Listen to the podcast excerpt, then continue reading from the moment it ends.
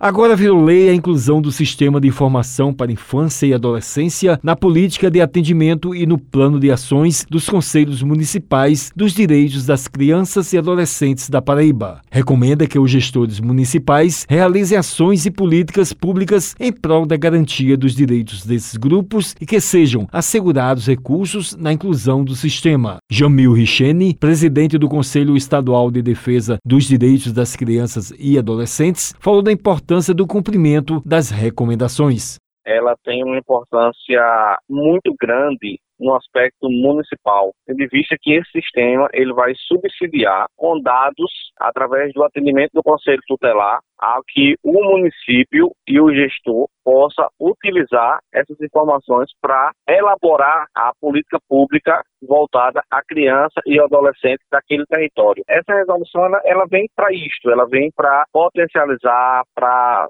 socializar, para destacar a necessidade da utilização desse sistema, principalmente a nível municipal.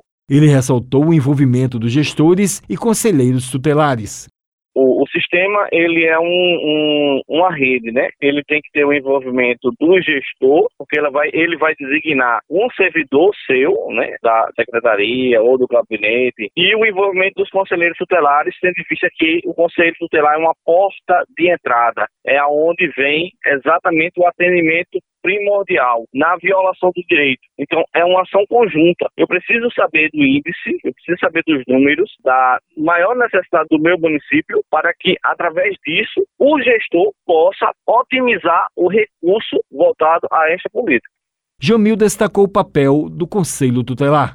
Eles são extremamente importantes nesse processo. O Conselho Tutelar ele é a peça fundamental desse sistema ele precisa alimentar o sistema. Se o conselho tutelar, os conselheiros tutelares não alimentam o sistema, o gestor ele vai se tornar uma pessoa impotente no aspecto do número, da real situação daquele município. Para as pessoas que precisam de mais informações sobre o sistema, podem ficar à vontade e entrar em contato através do número 988 28 6526.